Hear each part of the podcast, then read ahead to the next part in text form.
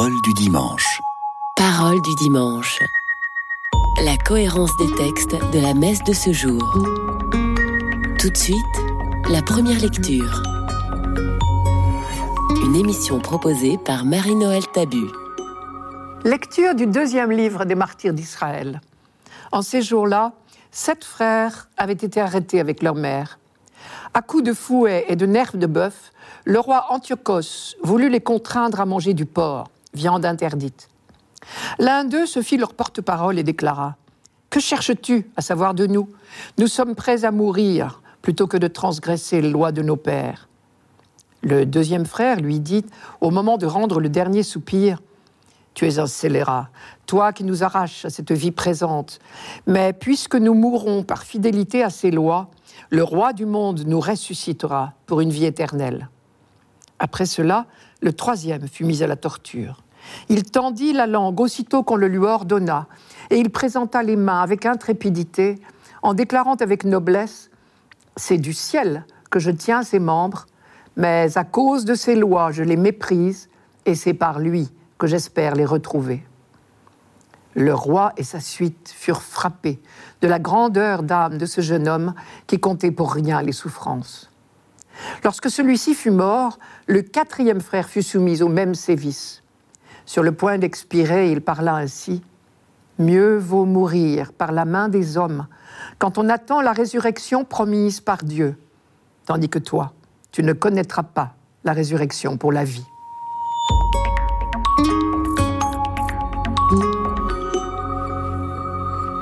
Ce texte marque une étape capitale dans le développement de la foi juive c'est l'une des premières affirmations de la résurrection des morts. Nous sommes vers 165 avant Jésus-Christ, en un moment de terrible persécution déclenchée par le roi Antiochos Épiphane. Il était très certainement mégalomane et voulait être révéré comme un dieu. Pour obliger les Juifs à renier leur foi, il exigeait d'eux des gestes de désobéissance à la loi de Moïse. Cesser de pratiquer le sabbat, offrir des sacrifices à d'autres dieux que le Dieu d'Israël, manquer aux règles alimentaires de la loi juive. Leur fidélité a conduit de nombreux juifs au martyr, plutôt mourir que de désobéir à la loi de Dieu. Mais paradoxalement, c'est au sein même de cette persécution qu'est née la foi en la résurrection. Car une évidence est apparue qu'on pourrait exprimer ainsi puisque nous mourons par fidélité à la loi de Dieu, lui qui est fidèle nous rendra la vie. Aujourd'hui donc, nous lisons un passage de l'histoire de sept martyrs, sept frères, torturés et exécutés par Antiochos Épiphane.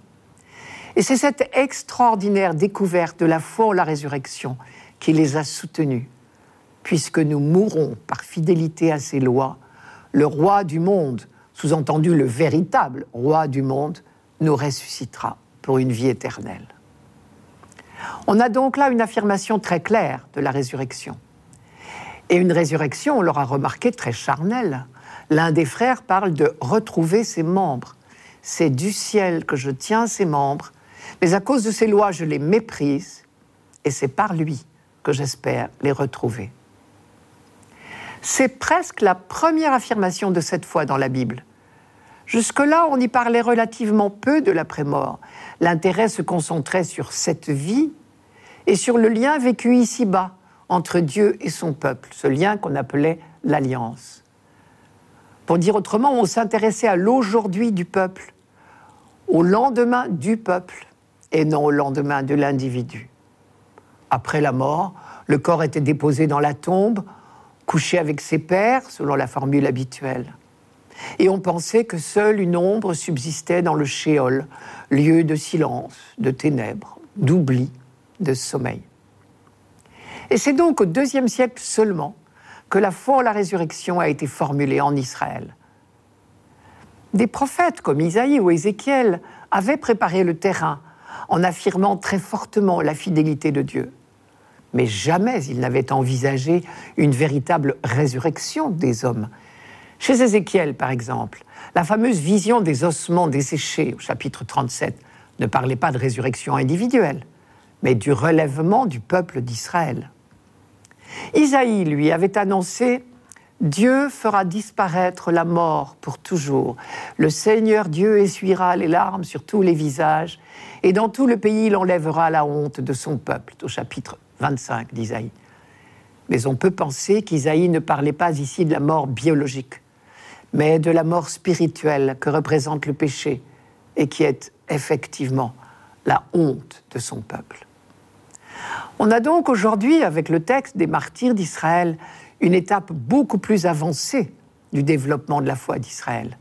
La découverte de la foi en la résurrection des corps n'a été possible qu'après une longue expérience de la fidélité de Dieu. Et alors tout d'un coup, c'est devenu une évidence que le Dieu fidèle, celui qui ne nous a jamais abandonnés, ne peut pas nous abandonner à la mort. Quand nous acceptons de mourir par fidélité, justement. C'est donc une étape capitale sur le chemin de la découverte de Dieu. Mais seulement une étape, une étape provisoire qui sera à son tour dépassée. Pour l'instant, on envisage la résurrection seulement pour les justes.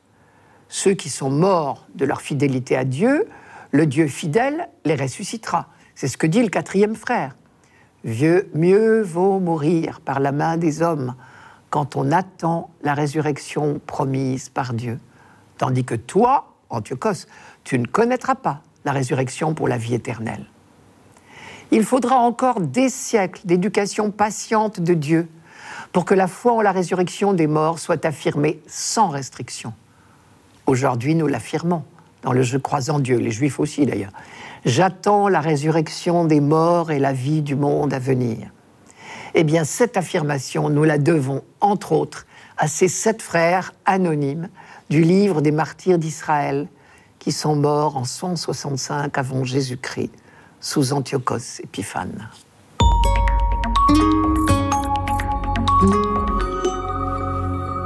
Radio Notre-Dame. Parole du dimanche. Parole du dimanche. La cohérence des textes de la messe de ce jour. Tout de suite, le psaume. Une émission proposée par Marie-Noël Tabu. Psaume 16. Seigneur, écoute la justice, entends ma plainte, accueille ma prière. Tu sondes mon cœur, tu me visites la nuit, tu m'éprouves sans rien trouver. J'ai tenu mes pas sur tes traces, jamais mon pied n'a trébuché. Je t'appelle, toi le Dieu qui répond, écoute-moi, entends ce que je dis. Garde-moi comme la prunelle de l'œil, à l'ombre de tes ailes, cache-moi. Et moi, par ta justice, je verrai ta face. Au réveil, je me rassasirai de ton visage.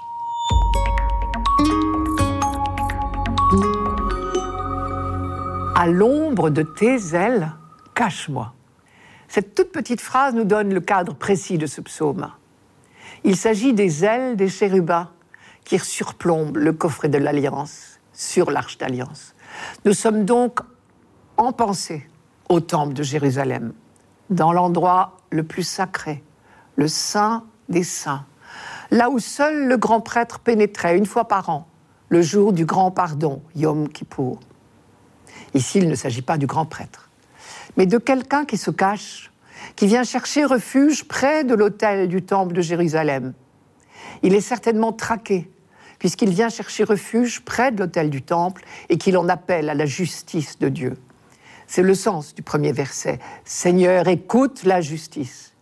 Et du dernier, par ta justice, je verrai ta face. S'il est contraint de remettre sa cause à Dieu, c'est qu'il est victime d'une erreur judiciaire, ce qui n'est certainement pas un cas isolé, puisque l'on se souvient que le prophète Amos avait des paroles très sévères sur le fonctionnement de la justice. En parlant des juges, Amos disait Ils changent le droit en poison il traîne la justice à terre. Amos prêchait dans le royaume du Nord. Mais dans le royaume du Sud, ce n'était pas mieux. Voici ce que disait Isaïe. Malheur. Ils déclarent bien le mal et mal le bien. Ils font de l'obscurité la lumière et de la lumière l'obscurité.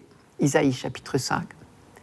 Et d'ailleurs, si Jésus a pu raconter une parabole mettant en scène un juge inique qui refusait de rendre justice à une veuve, c'est que le cas n'était pas improbable. Et lui-même, Jésus, sera victime de faux témoignages. On en a une trace ici dans la phrase ⁇ Je t'appelle, toi, le Dieu qui répond, écoute-moi, entends ce que je dis ⁇ Sous-entendu, les juges d'ici-bas, cela ne sert à rien de les appeler, ils ne répondent pas, ils n'écoutent pas. Dans des cas pareils, quand un innocent était injustement accusé, il ne lui restait qu'un seul refuge, le temple, qui était un asile inviolable. Et là, il se soumettait à ce que notre Moyen Âge a appelé le jugement de Dieu. C'était sa seule chance. Et ici, il s'agit certainement de quelque chose de cet ordre, puisque notre accusé plaide non coupable. J'ai tenu mes pas sur tes traces, jamais mon pied n'a trébuché. Aujourd'hui, nous dirions qu'il n'a pas fait de faux pas. Comment se passait concrètement le jugement de Dieu? On ne le sait pas très bien. Mais il s'agit bien de cela. Tu sondes mon cœur, tu me visites la nuit, tu m'éprouves sans rien trouver. Le simple fait d'accepter de dormir dans le temple, complètement abandonné au jugement de Dieu, était déjà une présomption, même peut-être une preuve d'innocence, parce que la superstition était telle à l'époque qu'aucun coupable n'aurait couru le risque. Celui qui parle dans notre psaume est donc bien certain de son innocence, puisqu'il est prêt à tous les jugements de Dieu qu'on voudra. Il sait qu'il n'a rien à craindre. Au contraire, Dieu va le protéger, le garder comme la prunelle de ses yeux. Nous retrouvons ici la superbe expression du livre du Deutéronome au chapitre 32, et qui est passé comme tel en français. Le Seigneur rencontre son peuple au pays du désert dans les solitudes remplies de hurlements sauvages. Il l'entoure, il l'instruit, il veille sur lui comme sur la prunelle de son œil. Encore aujourd'hui, nous disons que nous tenons à quelqu'un ou à quelque chose comme à la prunelle de nos yeux. Il est si sûr de son innocence, notre accusé, qu'il attend le matin avec tranquillité. Moi, par ta justice, je verrai ta face. Au réveil, je me rassasirai de ton visage. On retrouve ici l'assurance de Job, qui ose affirmer Je sais bien, moi, que mon libérateur est vivant et que le dernier, il surgira sur la poussière. Et même après qu'on aura détruit cette peau qui est mienne, c'est bien dans ma chair que je contemplerai Dieu. Au chapitre 19 de Job. Quand le peuple d'Israël chante ce psaume, il proclame sa foi, il sait qu'il survivra à tous ceux qui lui veulent du mal. Car une fois de plus, on sait bien que cet homme dont parle le psaume, cet homme traqué, cherchant refuge et justification dans le temple, n'est autre que le peuple tout entier. J'ai tenu mes pas sur tes traces, jamais mon pied n'a trébuché. C'est sa protestation de fidélité. Au milieu de toutes les tentations des peuples voisins, Israël est resté fidèle au Dieu unique. Et c'est dans le temple de Jérusalem, et seulement là, qu'il cherchait refuge. Moi, par ta justice, je verrai ta face. Au réveil, je me rassasirai de ton visage. Il ne s'agit pas encore de résurrection individuelle, mais le peuple élu sait bien que rien ne pourra l'écraser totalement, car Dieu ne peut se renier lui-même. Au réveil, je me rassasirai de ton visage. Ce psaume n'a probablement pas été écrit pour annoncer la résurrection. Mais quand nous le redisons aujourd'hui, à la lumière de la résurrection du Christ, nous reconnaissons qu'il s'y applique tellement bien. Après la nuit de la mort, nous nous éveillerons dans la lumière de Dieu. En attendant le sommeil définitif, chaque nuit est l'occasion pour nous de nous abandonner à la vigilance de Dieu. Alors on comprend pourquoi notre chant décompli reprend chaque soir la prière de ce psaume. Garde-moi comme la prunelle de l'œil. À l'ombre de tes ailes, cache-moi.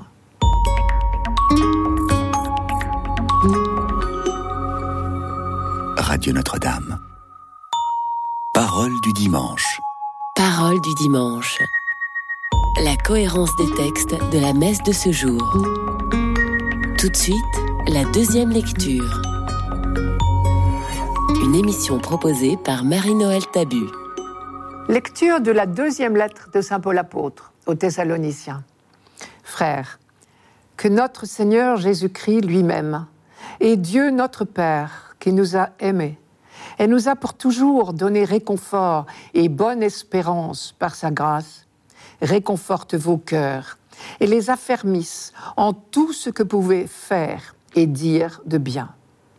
Priez aussi pour nous, frères, afin que la parole du Seigneur poursuive sa course et que partout on lui rende gloire comme chez vous. Priez pour que nous échappions aux gens pervers et mauvais, car tout le monde n'a pas la foi. Le Seigneur, lui, est fidèle. Il vous affermira et vous protégera du mal. Et dans le Seigneur, nous avons toute confiance en vous. Vous faites et continuerez à faire ce que nous vous ordonnons. Que le Seigneur conduise vos cœurs dans l'amour de Dieu et l'endurance du Christ.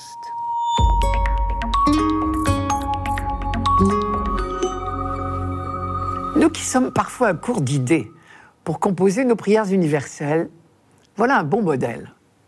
Celui qui prie n'a qu'un seul objectif, que la parole de Dieu poursuive sa course.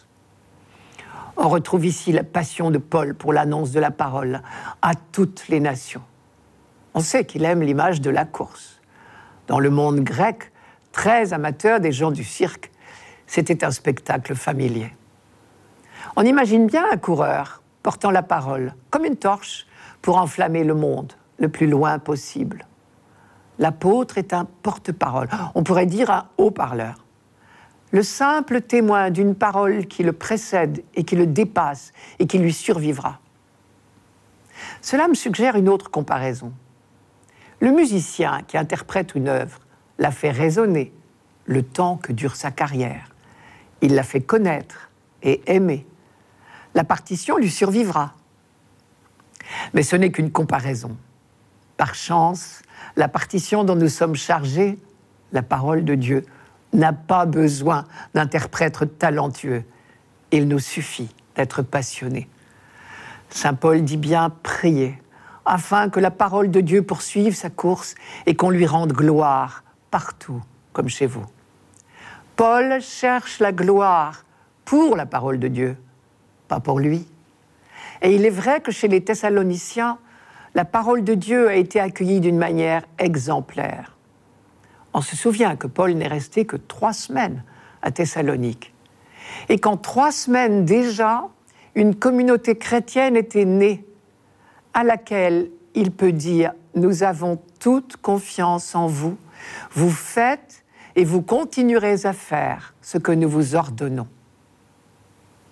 Cela nous rappelle la première lettre à Timothée, on l'a lu récemment, dans laquelle Paul s'émerveillait que le Christ lui ait fait confiance, alors qu'il n'avait encore rien fait pour mériter cette confiance. Je cite, Je suis plein de reconnaissance envers celui qui m'a donné la force, Christ Jésus, notre Seigneur.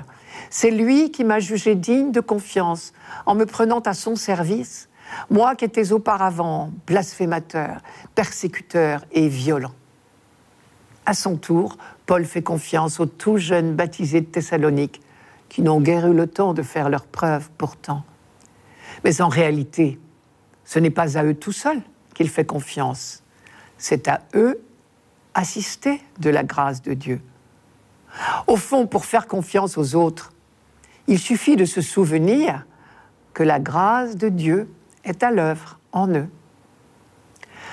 Enfin, la prière de Paul est guidée par une seule certitude. Le Seigneur est fidèle. Il vous affermira et vous protégera du mal. Le mal dont il souhaite protéger les Thessaloniciens, ce n'est pas la persécution en elle-même. Il sait qu'elle fait partie de la vie du chrétien. Et l'on sait bien que si lui-même n'est resté à Thessalonique que trois semaines, c'est parce que la persécution des Juifs l'a contraint à partir. Mais ce dont les Thessaloniciens ont besoin, c'est du réconfort du Seigneur pour affronter cette persécution et tenir dans la durée. Paul insiste, priez pour que nous échappions aux gens pervers et mauvais, car tout le monde n'a pas la foi. Échapper, échapper ici ne veut pas dire éviter. S'il avait voulu éviter la persécution, mais il fallait changer de métier. Échapper veut dire surmonter, avoir le courage de tenir bon. Le seul objectif, encore une fois, c'est que la propagation de l'Évangile, la course, comme il dit, ne soit pas entravée.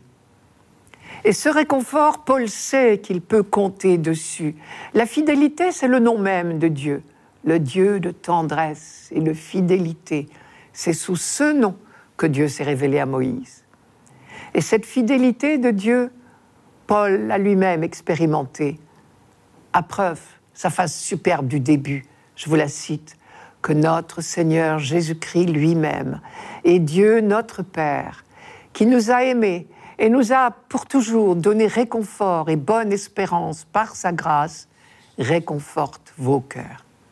Réconfort et bonne espérance. Il semble bien que ce soit synonyme pour lui.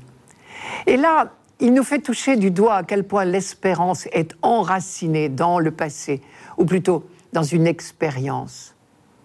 Car l'espérance n'est pas une affaire d'imagination, comme si on s'inventait des jours meilleurs parce que l'aujourd'hui est difficile. Au contraire, l'espérance est une affaire de mémoire. C'est la vertu de la mémoire. C'est la foi ou la mémoire conjuguée au futur. Nous l'avons vu par exemple avec l'histoire des sept martyrs du livre des Maccabées. S'ils ont pu découvrir la foi en la résurrection, c'est parce qu'ils avaient l'expérience de la fidélité de Dieu. Encore faut-il être accueillant à cette présence de Dieu et c'est pour cela que Paul suggère aux Thessaloniciens de se laisser, je cite, réconforter par notre Seigneur Jésus-Christ lui-même. On retrouve ici encore une fois la leçon du pharisien et du publicain. Chez le pharisien plein de lui-même, il n'y avait plus de place pour Dieu. Le publicain, lui, a pu être comblé parce que son cœur était ouvert.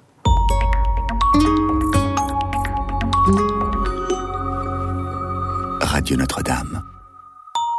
Parole du dimanche. Parole du dimanche. La cohérence des textes de la messe de ce jour. Pour finir, l'Évangile. Une émission proposée par Marie-Noël Tabu. Évangile de Jésus-Christ selon Saint Luc. En ce temps-là, quelques Sadducéens, ceux qui soutiennent qu'il n'y a pas de résurrection, s'approchèrent de Jésus et l'interrogèrent. Maître, Moïse nous a prescrit, si un homme a un frère qui meurt en laissant une épouse, mais pas d'enfant, il doit épouser la veuve pour susciter une descendance à son frère. Or, il y avait sept frères. Le premier se maria et mourut sans enfant. De même le deuxième, puis le troisième épousèrent la veuve, et ainsi tous les sept. Ils moururent sans laisser d'enfant. Finalement, la femme mourut aussi.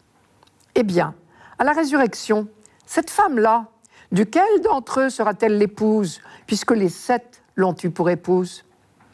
Jésus leur répondit, Les enfants de ce monde prennent femme et mari, mais ceux qui ont été jugés dignes d'avoir part au monde à venir et à la résurrection d'entre les morts ne prennent ni femme ni mari, car ils ne peuvent plus mourir.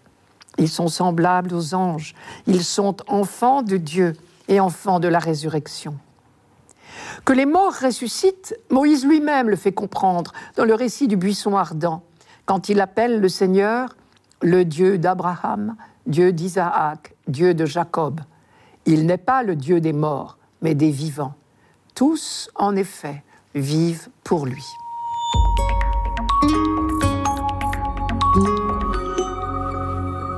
Quand un problème n'a pas de solution, c'est qu'il est mal posé. Et là, vraiment, le problème posé par les Sadducéens semble bien insoluble. On a envie de dire chercher l'erreur. Leur question nous paraît un peu artificielle aujourd'hui, mais elle ressemble aux discussions interminables qu'on développait dans les écoles de théologie. C'est un cas d'école un peu poussé sur un sujet qui était à l'ordre du jour. Encore faut-il se rappeler qu'au temps du Christ, la foi en la résurrection était toute neuve. Elle n'était pas encore partagée par tout le monde. Les pharisiens y croyaient fermement. Pour eux, c'était une évidence que le Dieu de la vie n'abandonnerait pas ses fidèles à la mort. Mais on pouvait très bien être un bon juif sans croire à la résurrection de la chair. Et c'était le cas des Sadducéens. Pour justifier leur refus de la résurrection, ils cherchent à démontrer qu'une telle croyance conduit à des situations ridicules. Leur logique est imparable. Une femme ne peut pas avoir sept maris à la fois, on est tous d'accord. Si vous croyez à la résurrection, disent-ils à Jésus, c'est pourtant ce qui va se passer. Elle a eu sept maris successifs qui sont morts les uns après les autres. Mais si tous ressuscitent, vous voyez à quoi cela nous mène? L'erreur, Jésus va le leur dire, c'est de chercher nos articles de foi dans nos raisonnements. Isaïe l'a dit depuis longtemps, rappelez-vous, je vous le cite, les pensées de Dieu ne, sont pas nos pensées et ses chemins ne sont pas nos chemins. C'est au chapitre 55 d'Isaïe. Jésus, au contraire, appuie sa foi uniquement sur l'Écriture. Il l'avait bien dit au tentateur, l'homme ne se nourrit pas seulement de pain, mais de la parole de Dieu. Et ici, il dit en quelque sorte, ne nourrissez pas votre foi de raisonnement et de discussion, mais de la parole de Dieu. Et ici, sa référence à l'écriture, il la prend dans les paroles de Moïse, tout comme ses interlocuteurs d'ailleurs. Les Sadducéens commencent en disant Moïse nous a prescrit. Mais ils se servent de l'écriture, ils l'utilisent pour prouver ce dont ils sont déjà persuadés par ailleurs. Ils utilisent l'écriture, ils ne se mettent pas à son école. Ils citent l'écriture au lieu de la scruter. Jésus, au contraire, cherche dans l'écriture quelle révélation elle nous apporte sur Dieu. Or, Moïse l'a bien dit. Dans le buisson ardent, au chapitre 3 de l'Exode, Dieu s'est révélé à lui comme le Dieu de nos pères, Dieu d'Abraham, Dieu d'Isaac, Dieu de Jacob. Dieu ne peut pas être Dieu pour un temps seulement. La mort ne peut pas faire échec aux engagements qu'il a pris envers les patriarches Abraham, Isaac, Jacob et leurs descendants. Son alliance traverse la mort. Il noue avec chacun de nous et nous tous ensemble un lien d'amour que rien ne pourra détruire. Or, au-delà de la mort, comme dit Saint Jean, nous lui serons semblables, dans la première lettre de Jean. Pour l'instant, ce que nous serons ne paraît pas encore clairement. C'est encore Saint Jean qui parle. Mais alors, nous serons enfin à son image, des vivants, des aimants. Une autre erreur est de parler de cette résurrection, de la vie dans l'au-delà, comme si c'était la pure continuation de l'ici-bas. La réponse de Jésus montre bien au contraire qu'il y a une rupture complète entre notre vie actuelle et la vie des ressuscités. Les enfants de ce monde se marient, c'est entendu, mais les ressuscités ne se marient pas. Ils ne sont pas des anges, lisons bien le texte, mais ils sont semblables aux anges. C'est-à-dire qu'ils ont un point commun avec les anges. Ce point commun, justement, c'est qu'ils ne peuvent plus mourir. La mort n'a plus sur eux aucun pouvoir. Désormais, ils sont enfants de Dieu, c'est-à-dire qu'ils sont vivants de la vie de Dieu. Dans leur question, les Sadducéens avaient lié le mariage à la reproduction. Si cette femme avait été épousée par tous ses beaux-frères, c'est parce qu'elle n'avait pas pu être mère.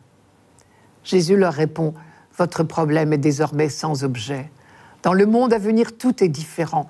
Il n'est plus question de mort, il n'est plus question de reproduction. Mais les Sadducéens avaient oublié que le mariage est aussi et d'abord une affaire d'amour. Nos amours humaines d'ici-bas ne peuvent pas mourir. Elles sont l'image de Dieu. Elles sont ce qui en nous est à l'image de Dieu. Alors elles traversent la mort. Nous les retrouverons transfigurées sur l'autre rive. Je vous donne une phrase de Saint Augustin superbe. On ne peut perdre celui qu'on aime si on l'aime en celui qu'on ne peut perdre. C'était Parole du dimanche, une émission présentée par Marie-Noël Tabu. Rendez-vous dimanche prochain.